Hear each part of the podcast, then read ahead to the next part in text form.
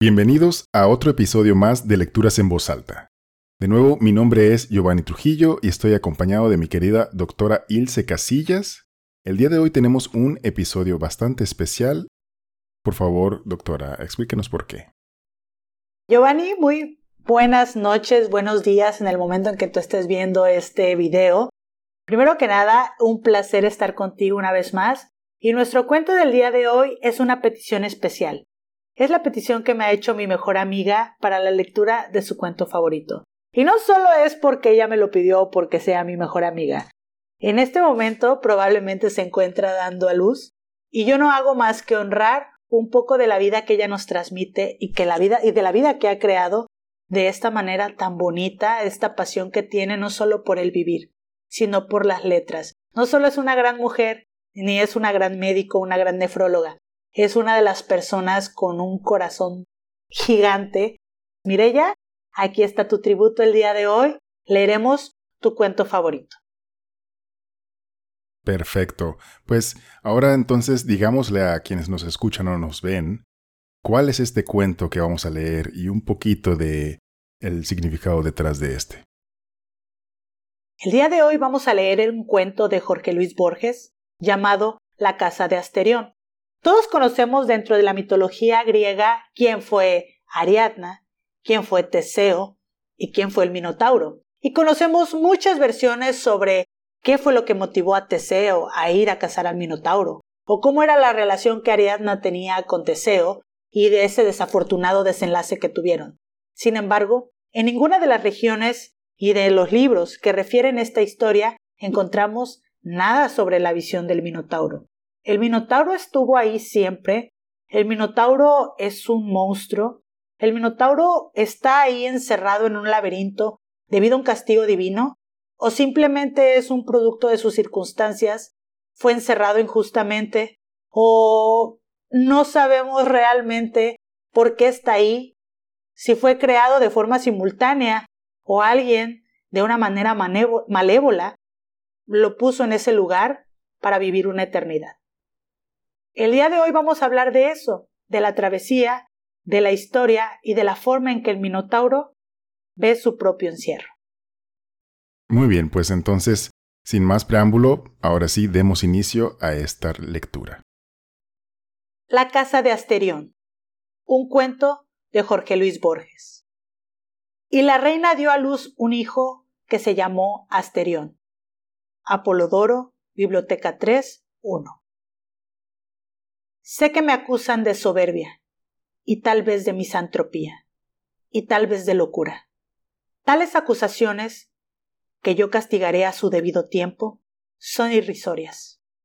Es verdad que no salgo de mi casa, pero también es verdad que sus puertas, cuyo número es infinito, están abiertas día y noche a los hombres y también a los animales.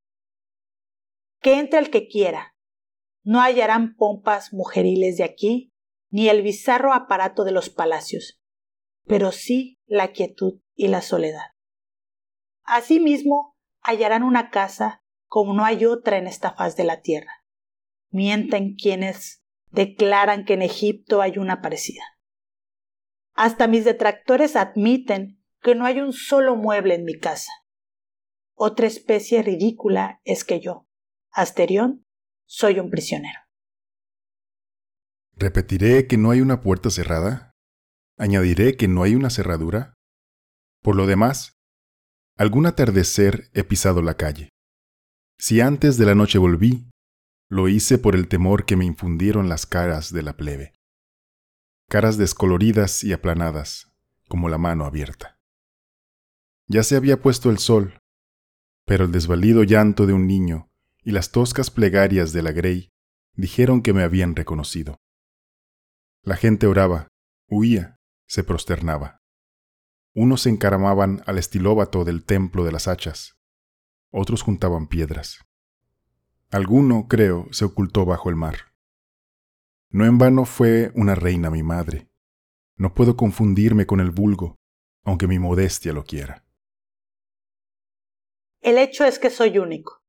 No me interesa lo que un hombre pueda transmitir a otros hombres. Como filósofo, pienso que nada es comunicable por el arte de la escritura. Las enojosas y triviales municias no tienen cabida en mi espíritu, que está capacitado para lo grande. Jamás he retenido la diferencia entre una letra y otra. Cierta impaciencia generosa no ha consentido que yo aprendiera a leer. A veces lo deploro porque las noches y los días son largos. Claro que no me faltan distracciones. Semejante al carnero que va a embestir, corro por las galerías de piedra hasta rodar al suelo mareado. Me agazapo a la sombra de un aljibe o a la vuelta de un corredor y juego a que me buscan. Hay azoteas desde la que me dejo caer hasta ensangrentarme. A cualquier hora puedo jugar a estar dormido, con los ojos cerrados y la respiración poderosa. A veces me duermo realmente, a veces ha cambiado el color del día cuando he abierto los ojos. Pero de tantos juegos, el que prefiero es el de otro Asterión. Finjo que viene a visitarme y que yo le muestro la casa. Con grandes reverencias le digo, ahora volvemos a la encrucijada anterior, o ahora desembocamos en otro patio. O bien decía yo que te gustaría la canaleta, o ahora verás una cisterna que se llenó de arena, o ya verás cómo el sótano se bifurca. A veces me equivoco y nos reímos buenamente los dos. No solo he imaginado esos juegos, también he meditado sobre la casa. Todas las partes de la casa están muchas veces. Cualquier lugar es otro lugar. No hay un aljibe, un patio, un abrevadero, un pesebre. Son catorce, son infinitos los pesebres, abrevaderos, patios, aljibes. La casa es del tamaño del mundo, mejor dicho, es el mundo. Sin embargo, a fuerza de fatigar patios con un aljibe y polvorientas galerías de piedra gris, he alcanzado la calle y he visto el templo de las hachas y el mar. Eso no lo entendí hasta que una visión de la noche me reveló que también son catorce, son infinitos, los mares y los templos. Todo está muchas veces, catorce veces, pero dos cosas hay en el mundo que parecen estar una sola vez. Arriba, el intrincado sol. Abajo, Asterión. Quizá yo he creado las estrellas y el sol y la enorme casa, pero ya no me acuerdo. Cada nueve años entran a la casa nueve hombres para que yo los libere de todo mal. Oigo sus pasos o su voz en el fondo de las galerías de piedra, y corro alegremente a buscarlos. La ceremonia dura pocos minutos. Uno tras otro caen sin que yo me ensangriente las manos. Donde cayeron, quedan. Y los cadáveres ayudan a distinguir una galería de las otras. Ignoro quiénes son, pero sé que uno de ellos profetizó, en la hora de su muerte, que alguna vez llegaría mi Redentor. Desde entonces no me duele la soledad, porque sé que vive mi Redentor y al fin se levantará sobre el polvo. Si mi oído alcanzara todos los rumores del mundo, yo percibiría sus pasos. Ojalá me lleve a un lugar con menos galerías y menos puertas. ¿Cómo será mi Redentor? me pregunto. ¿Será un toro o un hombre? ¿Será tal vez un toro con cara de hombre? ¿O será como yo, el sol de la mañana reverberó en la espada de bronce. Ya no quedaba ni un vestigio de sangre. ¿Lo creerás, Ariadna? dijo Teseo. El Minotauro apenas se defendió. Fin. Wow, Giovanni. Hay que contextualizar y hay que compartirles que cuando Mirella me pidió leer este cuento, lo primero que hizo fue tratar de asegurarse que yo entendiera la historia original de Teseo, el Minotauro y Ariadna. Porque en todo lo que se ha escrito en la mitología griega, lo que escribió, eh, pues se escribió a lo largo de la historia, siempre ponen al Minotauro como si fuera una bestia que, con la que había que combatir. En la historia de forma regular, él es el oponente, él es el ser que hay que derrotar. Mirella me dijo, y me lo dijo de forma muy marcada, tienes que entender cómo es la historia original para entender lo que viene a contarnos el Minotauro. Y desde mi punto de vista, Giovanni, lo que viene a contarnos es realmente ensordecedor, es muy impactante y sobre todo es muy triste desde el punto de vista que lo veas. Efectivamente, sí, es eh, verdaderamente melancólico este cuento. Y si no has contextualizado primero con la historia que se ha contado originalmente, te puede costar un poquito de trabajo entender eh, por qué es que es tan melancólico. La primera vez que leí este cuento de Borges, no había realmente adentrado mucho en, el pasado o en, la historia original pues del Minotauro. Entonces, notaba algo melancólico, pero no entendía si simplemente yo me estaba proyectando o, qué era eso que me hacía sentir de esa manera. Pero entonces, en el momento en que leímos este trasfondo a, la historia del Minotauro, entonces ya en la segunda leída todo fue cobrando sentido y todo fue cobrando un peso realmente increíble y he quedado encantado con este cuento, honestamente, de cómo no se veía más que eso, más que un, un, una bestia salvaje que asesinaba a todo aquel que se le ponía enfrente.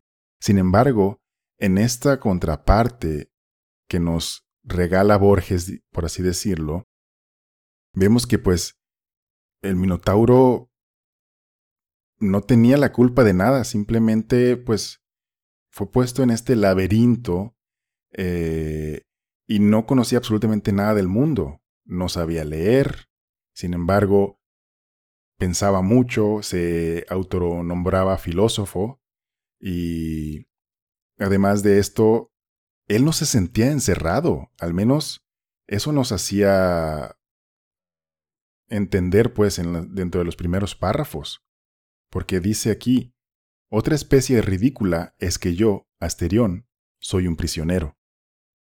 Y dice, ¿repetiré que no hay una puerta cerrada? Entonces, para él era su vida, era su mundo, como también dice en otra parte, y no se sentía aprisionado. Pero, también, vemos que él se sentía más a salvo tal vez aquí mismo, porque al salir, esa única vez que salió, pasaban muchas cosas extrañas. Y de igual manera vemos cómo su supuesta agresión y su violencia, él no lo veía de esa manera. Él creía que iban para que él los liberara de todo mal, como una especie de limpia, ¿no? Entonces él felizmente los recibía y hacía lo suyo, creyendo que hacía un bien, ¿no? Entonces, tan alejado de la realidad estaba, que pues así veía las cosas. Claro, Giovanni, sobre todo recordar que en este caso el Minotauro es producto de un castigo. O sea, el Minotauro es producto de una situación donde él se creó debido a que su madre comete un pecado. En este caso hace una pleitesía, hace una reverencia ante un toro milagroso, que el castigo precisamente es quedar encinta de este toro. Y este toro crea esta fusión entre el minotauro y la especie humana o, crea este hombre bestia. Y entonces él es puesto en ese lugar como una manera de castigar otra vez y de recordar este pecado. Y este ataque al final o este minotauro sirve como un chantaje de invasión. Como Mireya me lo dijo cuando me habló de este cuento fue Ilse, al final de cuentas, él fue un producto de sus circunstancias. Él fue la víctima de un pecado, él fue la víctima de una situación donde había un chantaje, una irradiación de poder, donde había que someter a un tercero y la manera de someterlo era precisamente eh, subyugar este poder y tratar de matarlo para hablar de su predominio y como una manera de rendir tributo ante esa gente opresora. Entonces, al final de cuentas, él lo que hizo fue adaptarse a esa casa, a ese hogar, tratar de hacer lo mejor que podía. Tendría una. A mí me, me sorprende muchísimo en este cuento, Giovanni, la narración tan exacta que hace de su hogar al que llama casa.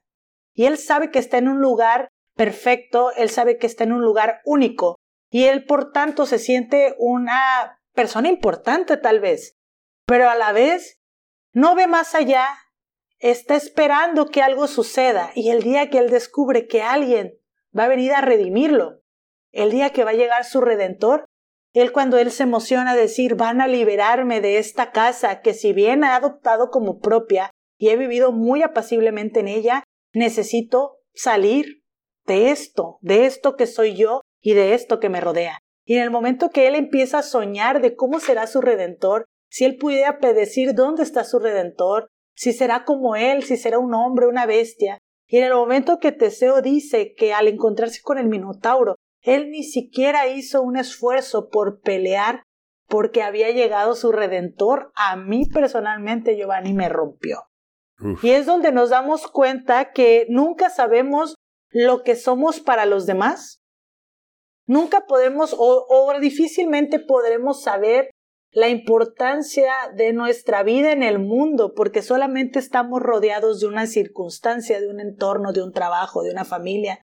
Pero tenemos una visión de nosotros mismos y no sabemos la visión que el entorno, o sí lo sabemos y a veces le damos demasiada importancia, pero en el caso como él, que está solo, no tiene un punto de referencia, no tiene quien lo juzgue y no, hay, no tiene quien le diga qué es, el hecho de que alguien llega a reconocerlo, a liberarlo y a hacerlo escapar de esa circunstancia que él ya adoptaba como esto soy yo, es impresionante. Y nosotros hemos sido el minotauro en la vida de alguien más. Y el redentor puede ser nuestra área laboral.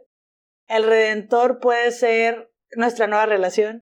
El redentor puede ser cualquier persona que esté en nuestro entorno, que aparentemente nos libere de lo que sea que nos rodea. Puede ser ese trabajo tóxico, puede ser esta cotidianidad. Entonces, jamás sabemos la manera en que el otro ve el mundo y jamás sabremos la manera en que esto impacta en sí mismo, la historia que él se cuenta y se ha creado. Tú y yo nos contamos una historia todos los días de lo que somos y de lo que representamos en el mundo, pero realmente eso somos, Giovanni. Y realmente esto que nosotros creemos es lo que representamos en el mundo. Y esta persona que se enfrenta a mí todos los días y que me contacta y que me charla, ¿de verdad reconocerá esto que soy yo? Y va a percibirme como yo me percibo. ¿Cuántas veces no hemos juzgado al otro sin saber? Entonces, a mí me movió muchísimas cosas y entiendo la profundidad también que, que Mireya nos quiso hacer notar al momento de decirnos, primero tienen que empaparse del contexto donde él es un pecado, donde él es un, un resultado de un pecado y que al final fue víctima de su circunstancia, para poder entender por qué él tenía esa visión de sí mismo y cómo ver su muerte como el mejor escape y la mejor redención que cualquier persona pudo brindarle o cualquier regalo que pudo recibir del mundo exterior. Sí, efectivamente coincido con todos tus comentarios y estoy igual de movido por este relato, pues, por todos estos sentimientos que podemos encontrar por ahí escondidos. Y además de esto, regresando a la parte de, mencionar que él es resultado de, como dices, un pecado, incluso más allá de eso, como para decir, no tiene la culpa de ser lo que es, fue un castigo de Poseidón que le impuso a Minos por haber desobedecido pues alguno de sus órdenes. Entonces, no es culpa de Minotauro de ser, como es. exactamente. Y todo esto, pues también vemos esta yuxtaposición de que por una parte, como dice él, para él, él no está encerrado. Sin embargo, sí menciona la soledad. Sí se siente solo, por no saber qué es, por no eh, conocer nada más que eso, nada del mundo exterior y sobre todo, Giovanni, imagínate que alguien está allá afuera pensando en ti. Sí. Y que eso, en este caso, cuando tienes tu soledad o que estás inmerso en este de que nadie sabe ni siquiera que, que estoy aquí contemplando el cielo, la luna, que estoy contando cada uno de los aljibes, pero hay alguien allá afuera que está pensando en mí.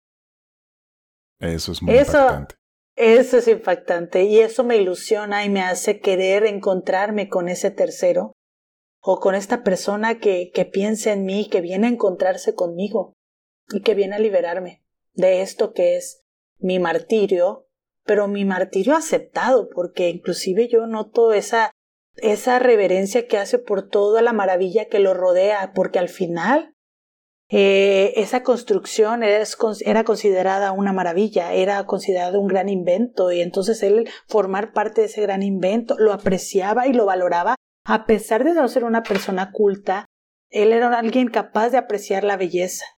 Pero yo creo que la belleza más grande para él de apreciar fue el saber que alguien pensaba en él. Sí, sí, sí, eso es, es muy, muy fuerte en esta parte del relato.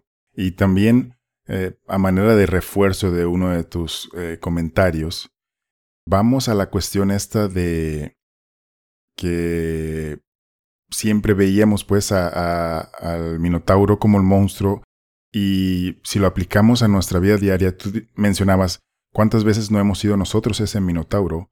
Sin embargo, también podemos verlo de cuántas veces no hemos tenido a un Minotauro en nuestra vida, que a lo mejor nosotros lo vemos como villano sin realmente conocerlo, sin saber su historia, sin saber lo que piensa o lo que está pasando por su mente, su batalla, digamos. Y justamente hay imágenes eh, por todo el Internet que hacen eh, referencia a esto, en donde mencionan que nunca sabes la batalla que está librando cada persona en su interior. Y nos invitan a ser gentiles, precisamente por eso, porque así como nosotros tenemos nuestras propias batallas que a veces no le contamos a nadie, también otras personas tienen sus propias batallas. Entonces, y eh, sobre todo, Giovanni, quiero resaltar antes de que se me olvide, porque ya ves que soy dispersa, quiero resaltar el hecho de que el accionar de alguien nunca lo vamos a entender si no revisamos el contexto que lo rodea. Nos hemos preguntado muchas veces por qué reaccionó así. Nosotros hemos sido teseo de decir, pero ¿por qué me grita? ¿Por qué se ofende? ¿Por qué esto? No sabemos la historia ni el contexto que rodea las circunstancias del minotauro que tenemos enfrente. Efectivamente, sí, eh, y bueno, quisiera agradecer por esta petición que nos hicieron. Digo, he leído anteriormente ya a Borges y obviamente es una maravilla, pero este cuento en particular jamás me lo había encontrado. Entonces ahora se suma a esta lista de cuentos favoritos de Borges. Realmente quedé fascinado. Te agradezco mucho, Mirella. Una vez más, llegaste a mi corazón y llegaste a mis ojos mediante las letras. Es uno de los grandes vínculos que hemos tenido. Recordarte que este fue solo un pequeño tributo. Te queremos dar las gracias por permitirnos llegar a tu espacio y a tu corazón porque, como me lo dijiste, es tu cuento favorito desde hace un par de años.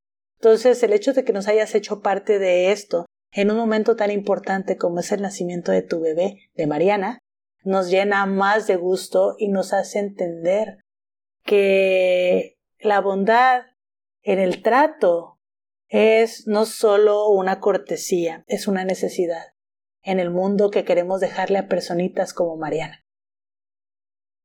Así es, y bueno, enhorabuena por Mirella y por Mariana. De nuevo, muchas gracias por eh, esta invitación a, tu vida, digamos, y a lo que sientes no queda más que agradecerles por haber estado con nosotros, agradecerle a usted, mi querida doctora, como siempre, por su compañía. Es un placer estar aquí y leer con usted. Y pues bueno, los invitamos, al igual que Mirella, si tienen algo que les gustaría que leamos, con mucho gusto se los recibimos. Por favor, si nos pueden ayudar a compartir este contenido, síganos, estamos en todas las redes sociales que se nos permite. Estamos en Facebook, estamos en Instagram, YouTube. Eh, si les gusta más escuchar, pues estamos en Spotify, estamos en Google Podcast, próximamente en Apple Podcast y varias otras plataformas, así que estamos en todos lados. Gracias Giovanni una vez más por compartir estas letras contigo. Esperamos sus sugerencias y sobre todo esperamos sus cuentos favoritos. Y también compártanos qué los hacen sentir. Así nosotros también podemos empaparnos de este sentir, estas sensaciones y experimentar la vida desde otro ángulo, porque eso siempre es enriquecedor. Giovanni, muchísimas gracias. Ha sido un placer. Igualmente. Adiós.